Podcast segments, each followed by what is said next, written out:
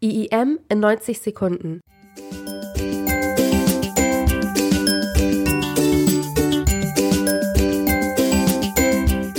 Experten erläutern Begriffe und Arbeitsfelder des Studiengangs in 90 Sekunden.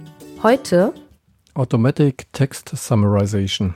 Das ist das Thema der heutigen äh, Episode 46 und wir haben dazu einen Gast, den Path Meta, der uns dazu eine 90-sekündige Einführung geben wird.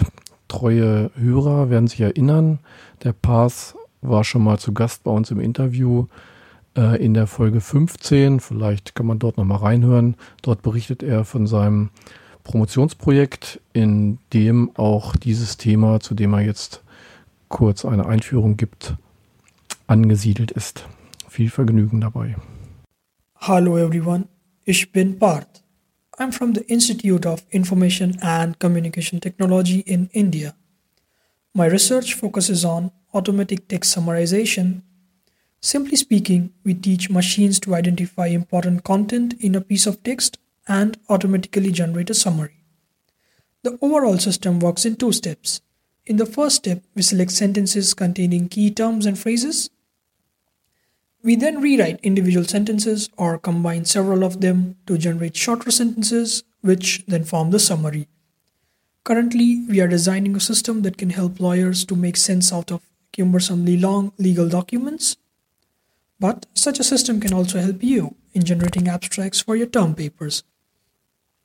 However, Summarization is not all about choosing important content.